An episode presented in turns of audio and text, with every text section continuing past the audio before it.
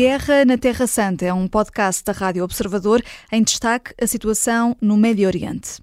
Bruno Cardoso Reis, o eh, cessar-fogo previsto para esta quinta-feira foi adiado, ao que tudo indica, eh, para eh, sexta-feira, e sabemos agora que o Hamas fez novas exigências, ao que está a avançar a BBC.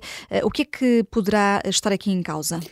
Bem, eu acho que o que nós percebemos aqui é que realmente, até estar tudo fechado, eu fui avisando, não é? Até vermos os reféns a serem libertados, os, os presos a serem trocados, temos de ter muito cuidado, não é? Portanto, são dois inimigos viscerais que desconfiam enormemente um, do outro uh, e, portanto, é realmente uma negociação muito complicada e pode sempre acontecer mais algum imprevisto. Pelo que eu estava a ver no, no Aretz, não é? naquele jornal da esquerda israelita, que é muito crítico Netanyahu, mas, eh, mas é um jornal de referência, enfim, estará bem informado, eles dizem que aparentemente do lado israelita o que se diz é não se preocupem, isto são questões mais técnicas, mais logísticas, não está em, em causa o essencial do acordo e, um, e, e, terá a ver sobretudo com a questão de, das listas de, de, reféns, a identificação dos reféns, que é uma, uma, algo que Israel já reclama muito, saber exatamente uh, quantos reféns e, e, portanto, isso ser claramente identificado, até para terem depois também acesso a, a, a ver a possibilidade de acesso da Cruz Vermelha a todos, mesmo os que não são libertados, claro. Uh, mas do, realmente do outro lado também temos esta informação que é que o Hamas terá apresentado novas exigências. Ora, isso já não terá a ver com esta questão das listagens e, uh, e exatamente quem é que será libertado. Eh, pode ter a ver eventualmente com, com quem, quem será libertado do lado palestiniano, ou seja, quem serão estes prisioneiros que serão uh, libertados por Israel, mas, mas portanto, uh, é, é, mais uma confirmação de que realmente temos de aguardar, temos de ter aqui alguma prudência e uh, não podemos dar por garantido que as coisas já estão definitivamente fechadas e, e, que vão mesmo acontecer. portanto, já tivemos aqui um primeiro adiamento uh, e, uh, e, portanto, teremos de ver realmente se, se é só até sexta-feira, se, se há aqui, um, um, no fundo, uma tentativa de reabertura das negociações pelo Hamas, o que iria complicar muito a, as coisas, não é? Com este primeiro recuo, uh, uh, foi só de um dia para o outro, mas uh, podemos correr o risco de, de, não ser mesmo aplicado de todo este cessar-fogo, ou isto acaba por ser normal? Estavas a falar há pouco até desse argumento invocado do lado israelita, de que serão só questões mais técnicas e logísticas, mas também, como dizias, estamos aqui perante inimigos viscerais, temos mesmo de ter muita cautela no otimismo, é isso? Sim, ou seja, parece-me que há interesse dos dois lados. Apesar dessa, uh, dessa enorme hostilidade e desconfiança, há interesse dos dois lados, há alguma pressão internacional. Uh, o, Qatar, uh, em vários Estados árabes que são apoiantes importantes do Hamas, do lado, digamos, ocidental dos Estados Unidos também a pressionarem muito. Há a pressão dos familiares dos reféns. Portanto, há aqui, há aqui esse problema também do lado de Gaza, do lado de, por um lado da população civil, mas também muito da, da, da, da estrutura militar do Hamas e, portanto, eu diria que uh, isso uh, tornou possível chegar-se tão longe, não é?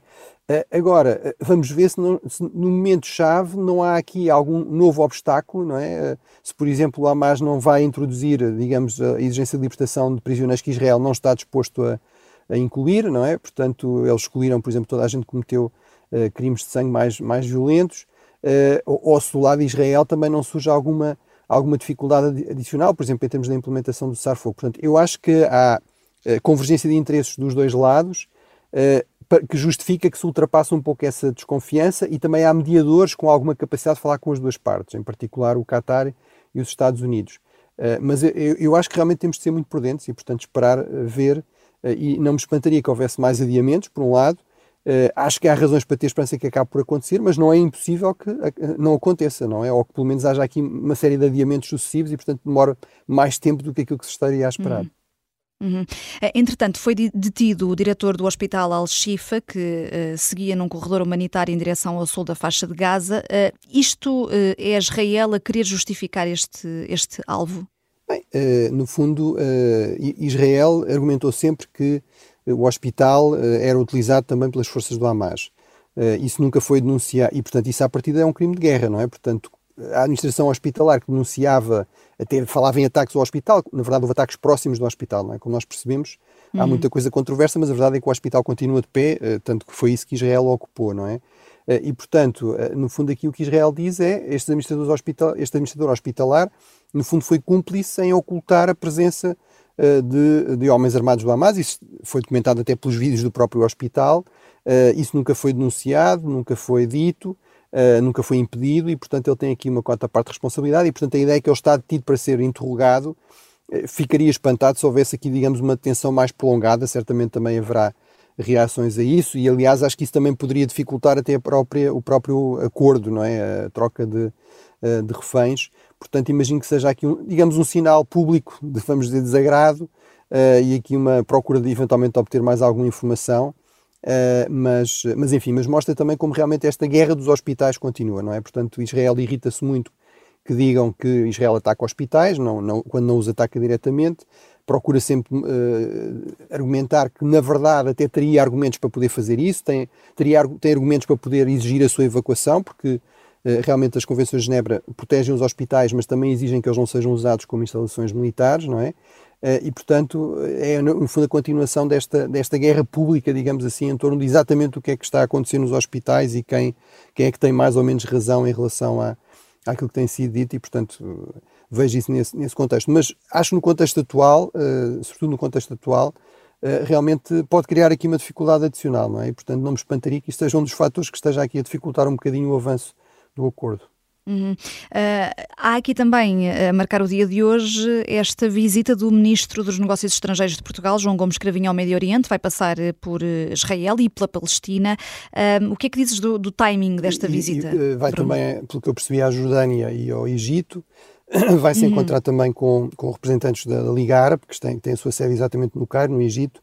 Uh, bem, eu acho que corresponde muito a, esta, a este esforço para a Europa dizer que continua a ter aqui uma presença, continua a ter uma palavra a dizer, acompanhar a situação, uh, no fundo fazer alguma pressão sobre as partes para evitar eh, novas escaladas, eventualmente para explorar aqui algum espaço que surja desta negociação dos reféns para, para avançar um pouco mais na, nas negociações com as partes. Agora, o grande problema sempre de base, e isso é uma questão que se põe, seja Portugal, seja qualquer outro Estado europeu, seja a União Europeia, é que num, num, conflito armado a Europa, digamos, tem poucas armas para colocar em cima da mesa, e menos ainda Portugal.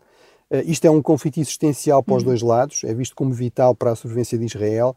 Uh, é importante recordar, por exemplo, que há só, não só a questão dos reféns, mas há uma zona enorme de Israel, do sul de Israel, não, uh, cuja população foi evacuada, não é? Nós falamos do drama humano em Gaza, que é realmente terrível, e, e também da evacuação das pessoas da zona do norte de Gaza, mas também há uma zona enorme de, de kibbutz, de pequenas cidades uh, junto, junto a Gaza, que também foram, foram evacuadas. Portanto, há realmente aqui, do, dos dois lados, posições muito intransigentes, a ideia de que é um conflito, digamos, vital, e mesmo aqueles mais moderados, como a autoridade palestiniana e os setores mais moderados em Israel, enfim, são moderados em relação ao, ao, à alternativa, mas não deixam também de, de estar um pouco apanhados neste, neste conflito existencial, e portanto há aí realmente pouca margem para atores externos fazerem uma pressão muito eficaz. Mas eu acho que em todo caso é, é útil, é importante que se mantenham estes contactos, que se faça, se procure fazer alguma pressão e portanto parece-me que é, um, é uma visita que faz sentido e é num timing que me parece que, que é adequado. Lá está a tentar um bocadinho perceber se, se há aqui margem neste contexto criado pelas negociações dos reféns para ir um pouco mais além noutros aspectos. Hum. Eh, voltamos aqui agora à questão mais eh, militar. Os Estados Unidos interceptaram no Mar Vermelho drones eh, vindos do Iémen contra Israel. Noutras alturas, no Gabinete de Guerra também já falaste aqui desta questão do, do Iémen. O que é que se passa? É, realmente, do ponto de vista, digamos, geoestratégico, é uma jogada brilhante da parte do Irão. O Irão, basicamente, já controlava um dos pontos de estrangulamento da, da navegação mundial, do, eh, que era, que era o Estreito de Hormuz, mas este, o Estreito de Aden é ainda muito mais importante. Portanto, o Iémen é crucial para controlar. Aden é uma cidade no Iémen, exatamente, portanto, é, no fundo, o Estreito controla o acesso através do Mar Vermelho, do, do Índico, portanto, da Ásia até ao Mediterrâneo, até, até a Europa. Eh, e, portanto, o que o Irão basicamente fez foi apoiar um grupo armado xiita nessa zona do Iémen, na guerra civil no Iémen, eh, conseguiu resultados militares muito significativos, estes este, este úteis, estes aliados do Irão, eh, e agora tem, no fundo, o Irão tem aqui esta possibilidade de, sem se comprometer diretamente, porque, por exemplo, se o Irão bloqueasse o Estreito Hormuz, haveria logo uma pressão enorme da China para isso não acontecer, por causa do custo económico, eh, o impacto no abastecimento de petróleo, etc. Aqui, eh, no fundo, é possível manter alguma ameaça até sob uma via marítima tão ou mais importante. Estima-se talvez 60% do comércio mundial passe por esta zona, e, e, e, sem que o Irão, e com o Irão a poder dizer, bem, isto não somos nós diretamente Uh, e neste caso do conflito de Gaza também deu esta possibilidade, no fundo, a par do Hezbollah, uh, a norte, haver também esta frente sul, portanto, a obrigar, no fundo, Israel ou, ou, os seus aliados, aqui o papel dos Estados Unidos é realmente fundamental.